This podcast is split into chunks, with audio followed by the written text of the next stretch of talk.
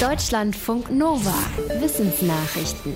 Schlechte Nachrichten für alle, denen künstliche Intelligenz unheimlich ist. Einer neuen Berechnung zufolge lässt sich nicht verhindern, dass Supercomputer irgendwann mal der Menschheit schaden und vielleicht sogar versuchen, sie auszulöschen.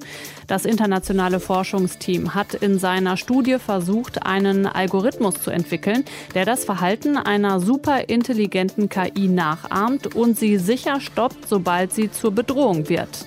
Das hat allerdings nicht geklappt. Die Forschenden sagen, es sei nach aktuellem Wissensstand unmöglich, einen solchen Algorithmus zu programmieren.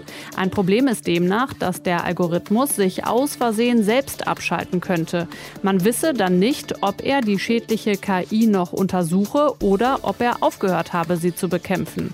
Superintelligente Maschinen, die die Welt beherrschen, klingen noch nach Science Fiction. Laut den Forschenden gibt es aber schon jetzt Computer, die Aufgaben selbst selbstständig lösen, ohne dass die Programmierenden genau verstehen, wie sie das gelernt haben. Corona-Patienten können noch lange unter den Folgen der Krankheit leiden, auch wenn sie nicht auf die Intensivstation mussten. Forschende aus China haben mehr als 1700 Patienten begleitet und sie bis zu sechs Monate lang immer wieder befragt und untersucht. Alle Patienten waren wegen Corona im Krankenhaus, nur einige aber auf der Intensivstation. Im Schnitt waren die Patienten 57 Jahre alt. In der Studie kam raus, dass drei Viertel der Befragten noch sechs Monate nach ihrer Erkrankung Symptome hatten. Am häufigsten hatten sie Probleme mit Müdigkeit und Muskelschwäche. Dazu kamen Schlafstörungen und Angstzustände. Von den Patienten, die beatmet werden mussten, hatte mehr als die Hälfte noch Monate später eine verringerte Lungenfunktion. Die Forschenden aus China sagen, dass die Wissenschaft erst langsam verstehe, welche Langzeitfolgen Covid-19 habe. Man brauche jetzt mehr Studien und eine bessere Nachsorge für die Patienten. Eine Volkszählung bei Clownfischen ist offenbar komplizierter als gedacht. Ein Forschungsteam hat sich sieben Jahre lang angeschaut, wie sich die Larven von Clownfischen in Korallenriffen vor den Philippinen verteilen. Und dabei gab es von Jahr zu Jahr große Unterschiede, je nach Strömung und Wellenbewegung. Für die Forschenden ist die Erkenntnis wichtig, denn in früheren Studien sei die Verteilung der Larven oft nur über ein Jahr lang beobachtet worden.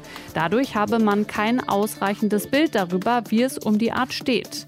Langzeitbeobachtungen seien zwar teuer und aufwendig, sie seien aber wichtig, um den Zustand der Clownfische und anderer Fische in Zukunft besser einzuschätzen und sie zu schützen schützen. Durch Oralsex kann man Krebs bekommen. In seltenen Fällen lösen humane Papillomviren Tumoren in Mund und Rachen aus. Forschende aus den USA haben jetzt offenbar Verhaltensweisen entdeckt, die das Risiko für diese Arten von Krebs erhöhen. Dafür wurden mehr als 160 Krebspatienten und fast 350 ohne Krebs befragt.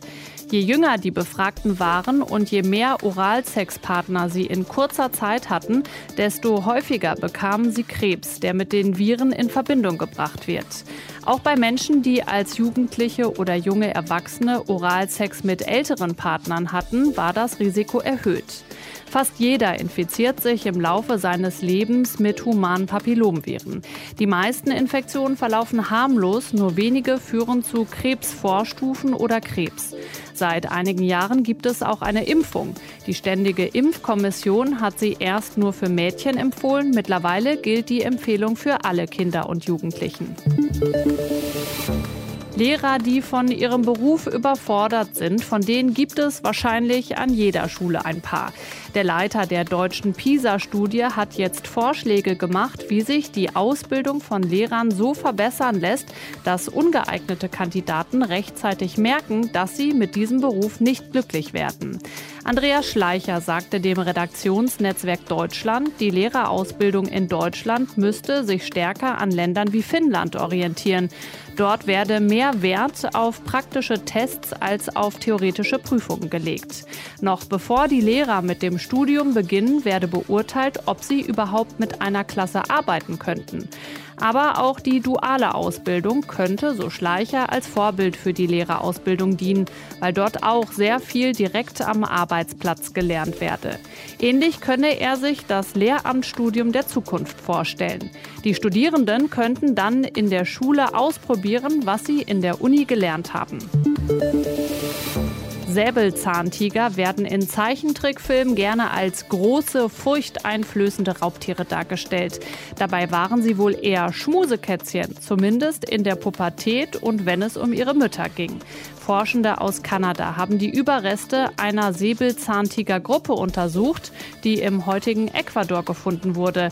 Dabei entdeckten sie drei Tiere, die direkt beieinander gelegen hatten und die einen seltenen Zahntyp gemeinsam hatten.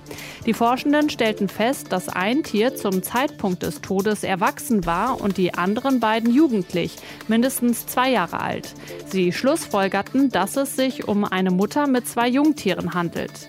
Andere lebende Großkatzen, zum Beispiel Tiger, sind in diesem Alter allerdings schon unabhängig von den Elterntieren. Deutschlandfunk Nova